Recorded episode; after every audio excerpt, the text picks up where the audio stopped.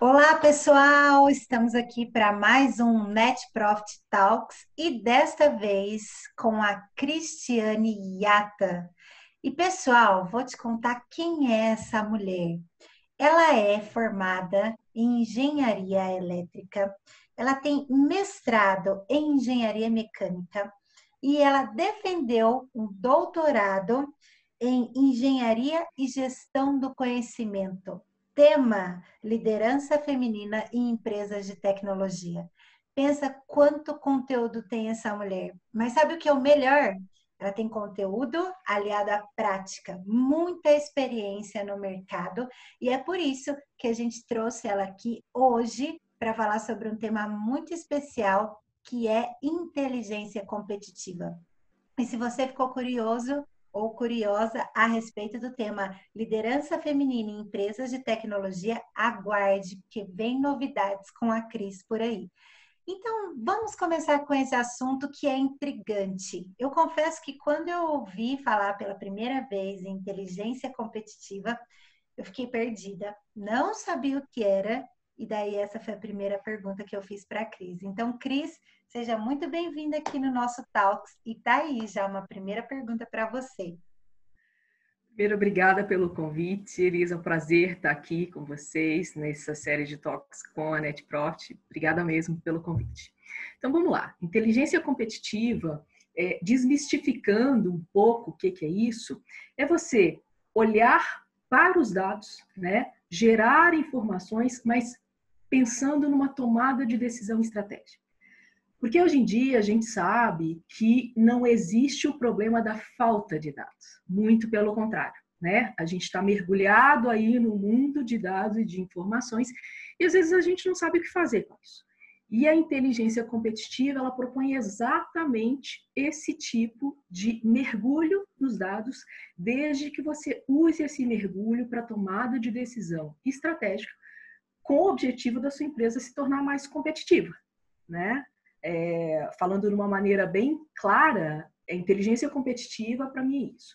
Existem é, especialistas na área que fazem a diferença, né? Você vai ver, se pesquisar inteligência competitiva no Google, você vai ver lá inteligência de mercado, vários outros de, palavrinhas depois da palavra inteligência.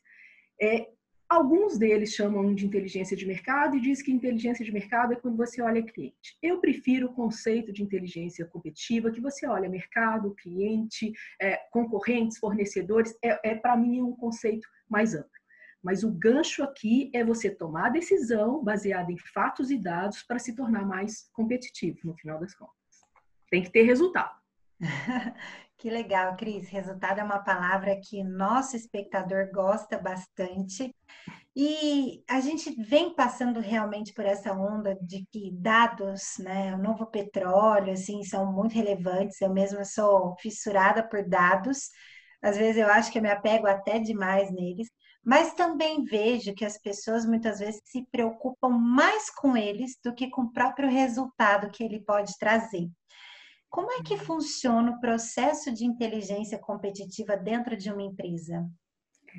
Como a gente está mergulhado em dados, eu gosto de fazer o exercício do processo de inteligência como se fosse um caminho inverso. Né? Ao invés de você mergulhar e se perder naqueles dados, você parte do outro extremo.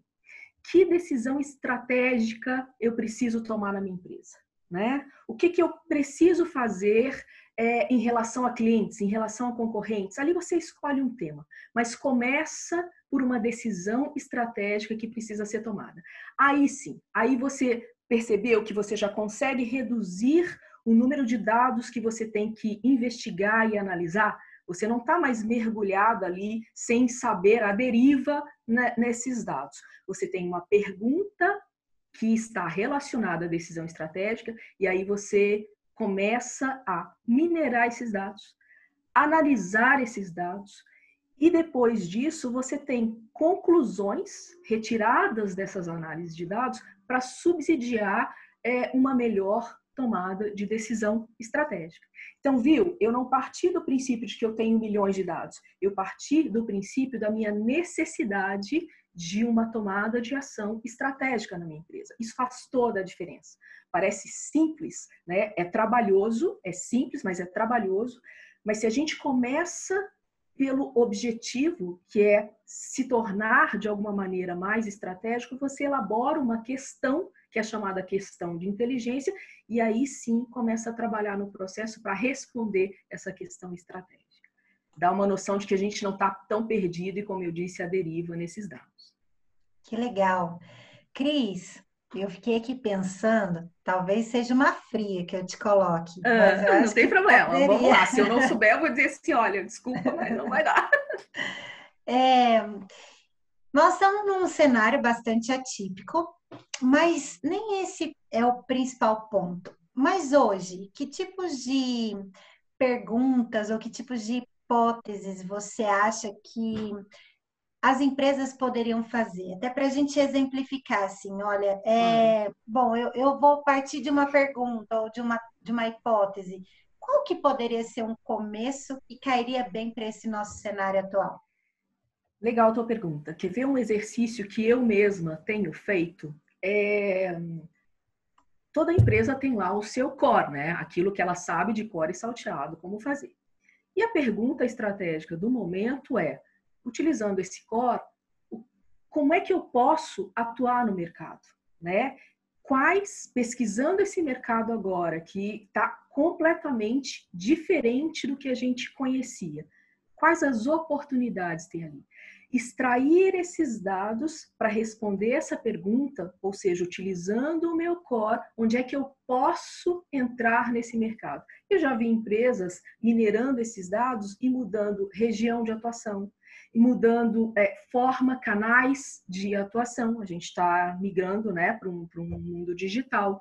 É, enfim, já vi empresas que é, eram de roupas de tecido fabricando as máscaras agora, de cortes a laser com aquelas outras máscaras é, mais específicas. Enfim, é, na verdade, Elisa, o importante é, é olhar para fora e a inteligência te ajuda de uma maneira mais didática a fazer essa pergunta, sabe? E ir norteando o teu estudo, porque é hora do empresário virar e falar: meu Deus, é, a pandemia acabou com o meu negócio.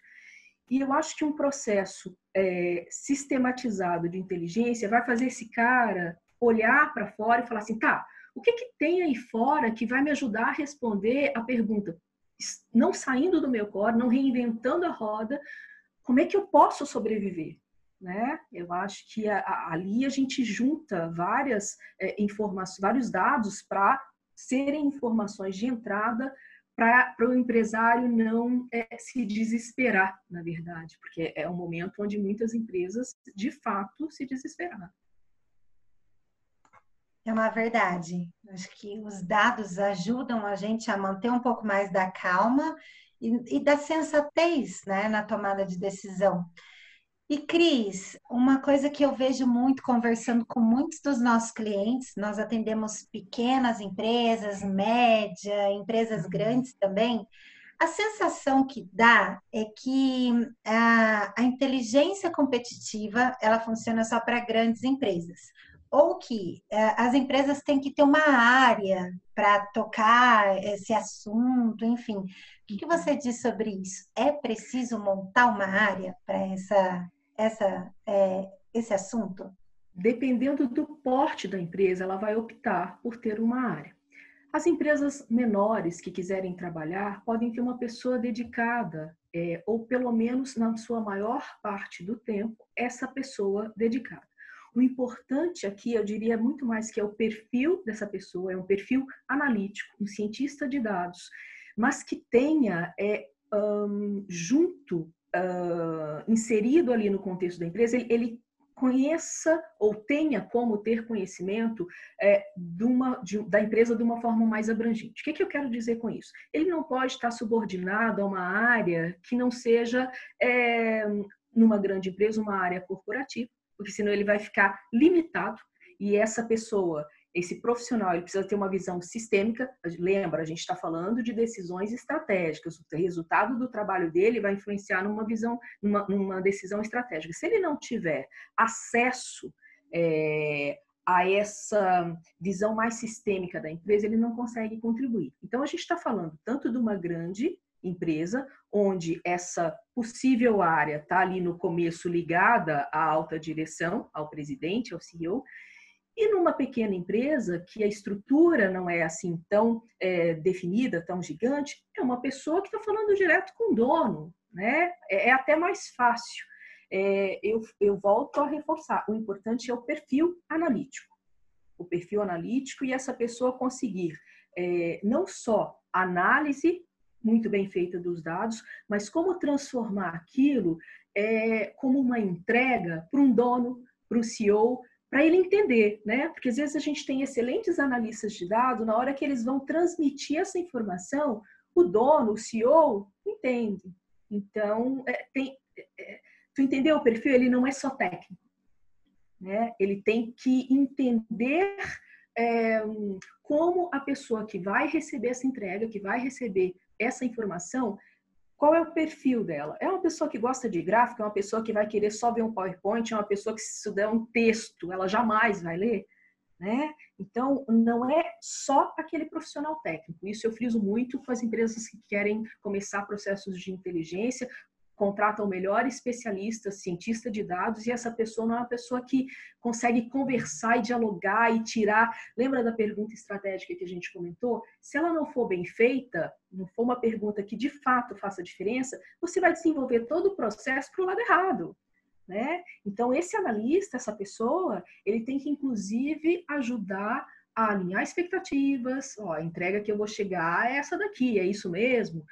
Quando você falou que quer, vamos, vamos lá, como pergunta estratégica, ah, eu quero é, atuar mais na região X, vamos ver se tem demanda. Se a, a pergunta é essa mesmo, é isso, nós vamos chegar nesse resultado, é isso mesmo.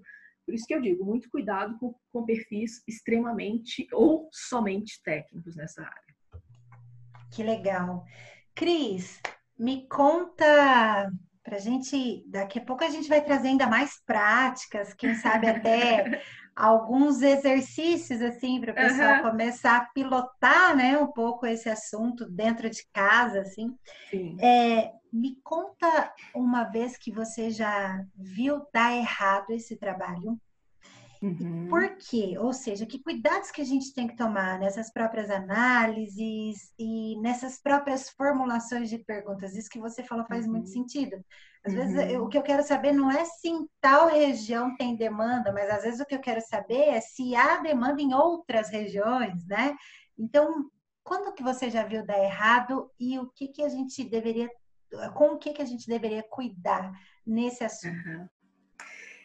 É, sempre que eu falo sobre inteligência competitiva dentro das empresas, eu, eu faço a seguinte pergunta: a alta direção ou o executivo principal, ele está patrocinando esse processo? Se a gente traz para uma pequena empresa, o dono sabe o que é esse processo de inteligência, ele está a fim de comprar briga. Por quê? E aí eu entro na tua, na tua pergunta. Quando a gente faz esse processo de inteligência, é, como uma área ou, ou um, um, profissional neutro né, dentro da empresa, ele vai dar a resposta, doa ou não. Né? Pode ser uma resposta que o dono ou que o executivo não quer, mas ele precisa dar. Então, se não tiver o patrocínio do dono ou do executivo principal dizendo assim, ok, vamos em frente, vai dar errado. Porque a gente, quando está numa área de inteligência, imagina, você começa a explorar, vou dar um exemplo prático para ficar mais fácil para as pessoas que estão nos ouvindo. Você começa a explorar regiões no país onde existe demanda pelos produtos, mas esses produtos não estão chegando. Quando você mostra isso escancarado no mapa do Brasil para o CEO, né? Imagina como você é visto pela área comercial que estava lá antes de você e que diz assim: ó, oh, esse pessoal chamado de inteligentes da empresa nunca saíram, né? Não, saíram da cadeira, para não falar o, o, o, jargão do mercado, não, não levantaram da cadeira é, e querem me dizer o que fazer. Eu conheço o meu mercado. Então, se você não conquistar essas áreas, para que eles interpretem que o seu, a sua entrega como área de inteligência vai ajudá-los a serem mais assertivos, mais competitivos, você dá um tiro no pé. Porque esse comercial, nesse exemplo que nós estamos dando, vai ser o primeiro a barrar. Assim, que é isso? Vai questionar teus resultados, vai questionar suas entregas, vai começar a olhar as picuinhas. E aí a área definitivamente não vai para frente. A área, ou o profissional, ou as entregas, enfim, é, cabe em qualquer porte que eu estou falando, é, vai ser questionada. Né? É, então, é, esse é o cuidado. Você trabalhando com inteligência, inevitavelmente você vai trazer a luz é, em vários pontos da empresa que estão cobertos. E se você não trouxer, você não está fazendo um bom trabalho como uh, inteligência competitiva. Né? Então, esse é, ali pode dar muito errado. Você pode não ir para frente na primeira entrega. Outro cuidado que é, eu recomendo para as empresas Comecem com projetos menores que o resultado é de curto prazo. Se você embarca num, num projeto de inteligência é, que demora muito a vir o resultado, você vai ser visto como um custo, né?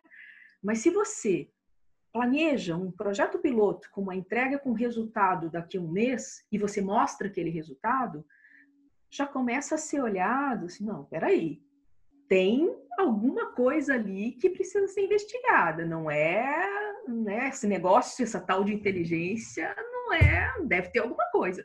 E aí você dá caminho para as pessoas irem criando a cultura de que, poxa, esse processo de inteligência tem sentido. Eu diria que esses dois pontos são fundamentais para tomar cuidado é, quando se fala em inteligência competitiva. E a pergunta que não quer calar, Cris, uhum. as empresas tiveram, é, sempre se falou bastante sobre inovação, mas uhum. muito se falava e na prática mesmo ela sempre foi mais burocrática, né?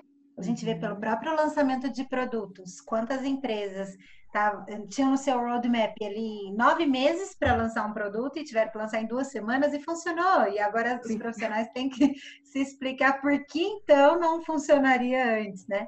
Mas, então, nós estamos falando que a inovação está cada vez mais em alta. Como é que a uhum. inteligência competitiva pode ajudar num projeto, num processo de inovação agora para as empresas, não só a criação de produtos, mas uhum.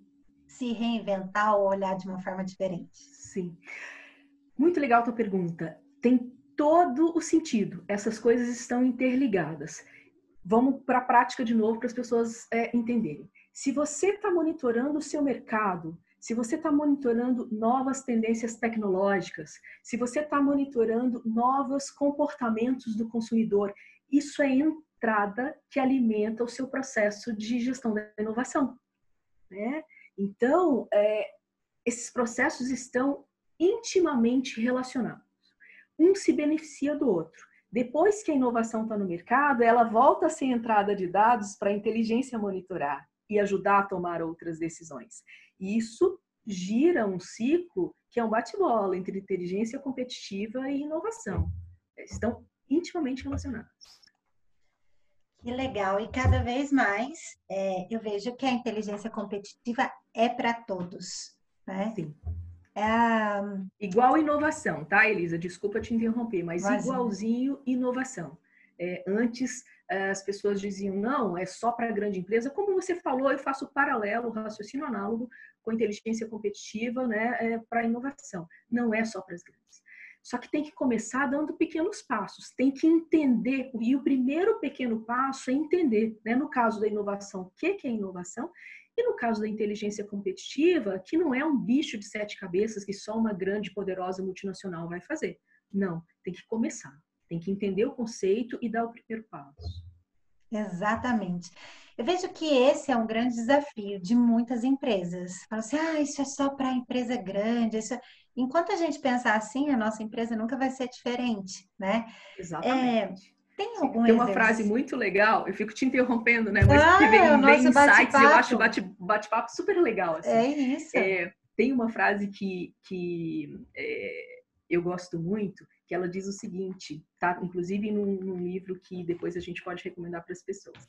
É, ela diz que toda grande empresa um dia já foi pequena, né? Então, Exato. aquela pequena ali tem que começar a pensar nessas alternativas e pensar que ela também pode fazer inovação, pode fazer inteligência, porque uma grande começou assim, né? Exatamente. Eu gosto muito desse pensamento. É, se a gente não se vê diferente, ninguém vai ver a gente diferente, né, Cris? Uhum, sem dúvida. Tem um negócio que fala que o mundo é o que parece ser. Então a gente tem que parecer ser antes pra gente, inclusive, né? Sim. Cris, não sei se eu vou te colocar numa fria de novo, é. mas você, é, como diz na minha terra, sacudida. Então, eu imagino que não. Eu, uma coisa eu aprendi: se eu não souber, vai ficar na minha cara que eu não sei mesmo que eu tento disfarçar. Então, eu parei de, com, essas, com, essa, com esse disfarce, porque eu prefiro autenticidade. Boa. Como é que a gente que, que exercício a gente poderia propor para o pessoal que está nos é, assistindo para eles terem uma pequena experiência mesmo que caseira assim com uhum. inteligência competitiva? O que, que, que, eles uhum. poderiam fazer já? Tem uma coisa que não custa absolutamente nada. Todo mundo conhece o LinkedIn né?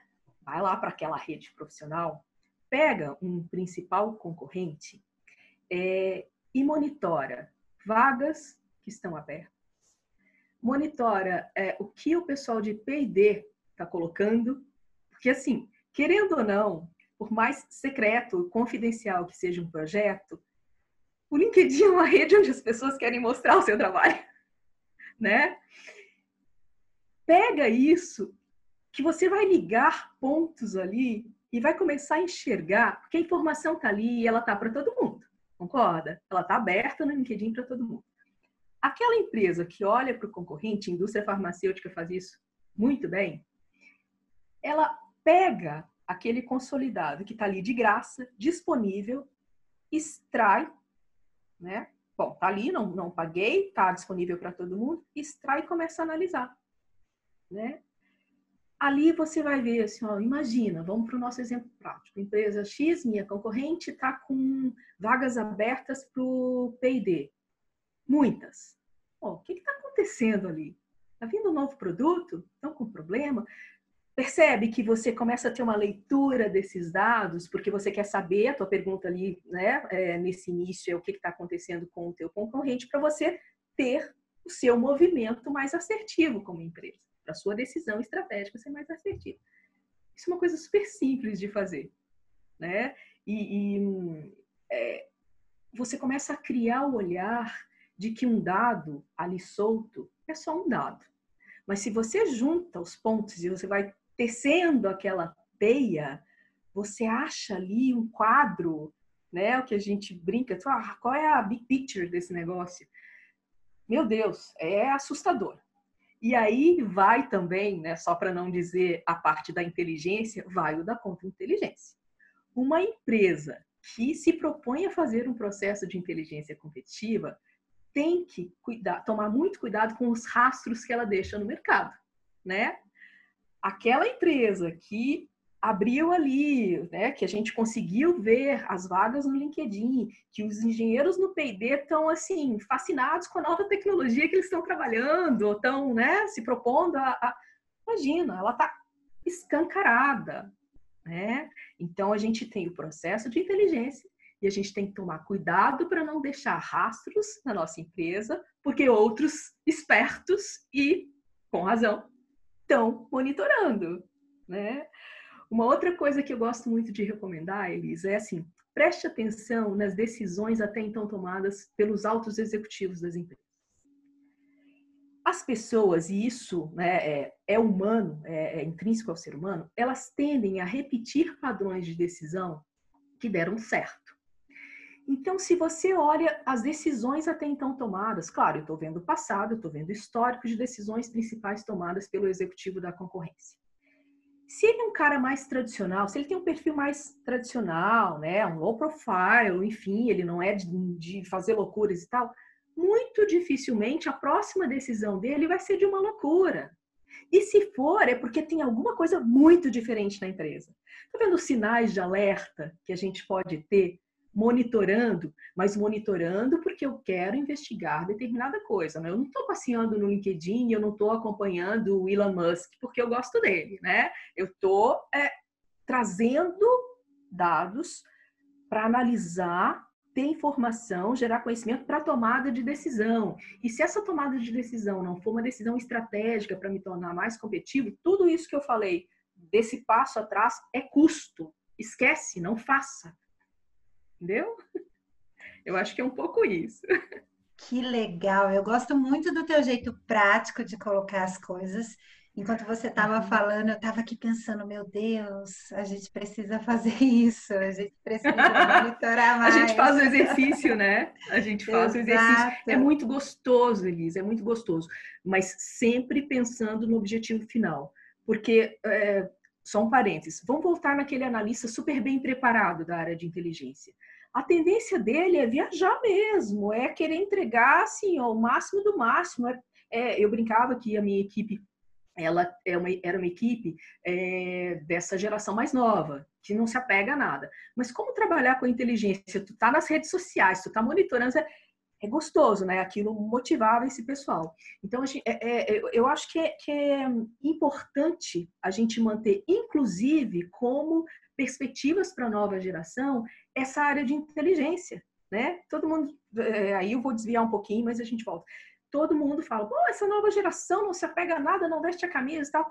Vamos dar alguma coisa que importa para essa galera, sabe? Se apaixonar e dizer assim, uau, que trabalho legal, né? Os, os, os, os analistas da minha equipe, é, eu tenho um carinho super especial por eles, eu ia dizer meus analistas, os analistas da minha equipe, extremamente bem preparados e quando eles iam para essas redes sociais, para esse monitoramento, aquilo era tão legal, sabe? Que assim, era impossível tu não ver que aquela pessoa estava fazendo um trabalho que tinha um impacto, mas sempre amarrado ao objetivo estratégico, a decisão estratégica que você quer tomar, porque essa equipe, como é criativa, analítica e tá ali nas redes sociais, se você não puxar para o objetivo, esse negócio se perde no meio do caminho. Né? Uhum. Tu viu que o meu lado japa ele quase não aparece, né? Porque eu falo com as mãos, né? Estou aqui dançando e divertindo. É um japa meio misturado. Aí, não, é um japa, é, é, um japa, é um japa que eu falo com meu pai. Eu disse, olha, você deu toda a, a paciência para minha irmã do meio. Né? Eu sou mais a minha mãe, aquela coisa assim. É uma japa que não se comporta tanto. Não sou nenhuma gueixa. Que legal. Enfim. Ô, Cris, você trouxe algumas dicas de ouro. Que bom. É, analise a concorrência por meio das informações que já estão disponíveis, o que você está fazendo no LinkedIn para isso, por exemplo. Daqui já dá para a gente puxar, analise o teu mercado, seus próprios clientes. Tenho certeza que se você monitorar eles, você vai encontrar muitas dicas que valem ouro agora. Pergunte para os fornecedores, tá? A gente Boa. esquece dos fornecedores. Eles estão lá, às vezes, fornecedores de muito, muitas outras empresas. Vai conversar com o teu fornecedor. O cliente é super importante? É. Mas aqui, no início da cadeia, tem o fornecedor que está cheio de informação para te dar. E às vezes ele nunca foi questionado. Né? Que tipo entra, em contato, entra em contato com ele para é, negociar preço só. Né? Uhum. Aí, enfim. Olha, dá para você sentar com esses principais fornecedores e eles te darem uma visão do mercado. Eles estão vendendo, né? Se eles não forem fornecedor exclusivo, eles estão vendendo para um mercado que eles conhecem. Eles estão vendendo para o teu concorrente né? Então, dá para tirar muita informação dali e é uma parte que fica muitas vezes esquecida. Com certeza, com certeza. Eu mesma já fui aqui, ó. Então, é, concorrente, cliente. Pulei tá a parte do fornecedor. tá vendo? Nossa, verdade. E aí é diferencial competitivo. Quando você está fazendo alguma coisa que ninguém mais está fazendo e que está influenciando na tua estratégia, ó, diferencial competitivo, né? Olha para isso, né? Muito bem. Cris, eu poderia ficar aqui conversando com você ah, eu horas sobre esse assunto. Adorei o papo. É, já falei para vocês que teremos mais de Cris agora nessa outra vertente, esse outro lado. Daqui a pouquinho eu falo mais sobre isso. E para a gente encerrar esse nosso é, papo sobre inteligência competitiva, Cris, se você pudesse deixar é, um conselho ou uhum. lições aprendidas com base uhum. na tua carreira, tua experiência, o que, que você deixaria? Uhum. Eu acho que a gente falou bastante sobre essas lições aprendidas e os cuidados, né? Para encerrar, eu vou deixar é, um pensamento que eu gosto muito e que com o qual eu trabalho sempre, que eu, eu sou apaixonada pela Marie Curie, né? Acho uma mulher, foi uma mulher poderosíssima. E ela está, inclusive, na, numa dedicatória na minha tese. Ela diz que é preciso compreender mais para temer menos. E eu acho que isso cabe como uma luva no que a gente está falando, né? Quando você entende melhor o mercado, entende melhor a concorrência, entende melhor os fornecedores, você está pegando essa informação, você consegue temer menos, né? Você consegue, aquilo que a gente falou no início, respirar e pensar em alternativa. Então, a minha dica vai ser sempre essa, né? Vamos compreender mais para a gente ter menos medo das coisas. Mais uma dica de ouro. E pessoal, se você gostou até aqui, não pode perder. Nós teremos muitas novidades com a Cris, falando sobre a liderança feminina em empresas de tecnologia. A tese dela de mestrado foi a segunda, né, Cris, que você Foi o doutorado. Foi no o doutorado, doutorado, desculpa. A segunda defendida online. online. Foi no né? meio da pandemia, eu não queria. Eu assumi um compromisso comigo no começo do doutorado, porque todo mundo me dizia: ah, tu é louca, tu vai trabalhar e fazer um doutorado, o que, que é isso? Ainda mais em cargo de liderança, tu não vai conseguir. E eu falei: ah, eu vou. eu vou. E aí, quando eu estava para defender, veio a pandemia. E o meu orientador falou: se tu topa defender online, assim, eu topo, para fechar dentro do meu objetivo final, que era defender dentro do prazo, era uma questão assim, minha, sabe? Eu fui e foi a segunda defesa online é, feita ali nesse processo pós-pandemia. Que legal! Deu tudo certo. Deu tudo a certo. parte boa é que esse material está gravado para nós, e claro, se a Cris é, permitir, a gente também, ou nós vamos fazer melhor. Nós vamos deixar aqui os contatos da Cris lá pelo LinkedIn. Se Isso, você tiver, forma. né? Se você Isso. tiver alguma ideia, quiser trocar alguma experiência ou alguma informação com a Cris, você fica à vontade. E também a Cris, por lá, quem quiser, quem tiver curiosidade, pode pedir que daí a Cris é, manda o link da tese de doutorado, que claro. puder, enfim, compartilhar, claro. né, Cris? Está lá no meu LinkedIn também. Nos destaques tem o link da, da minha defesa. Ah, que legal. Então, pronto, tá? já está na mão.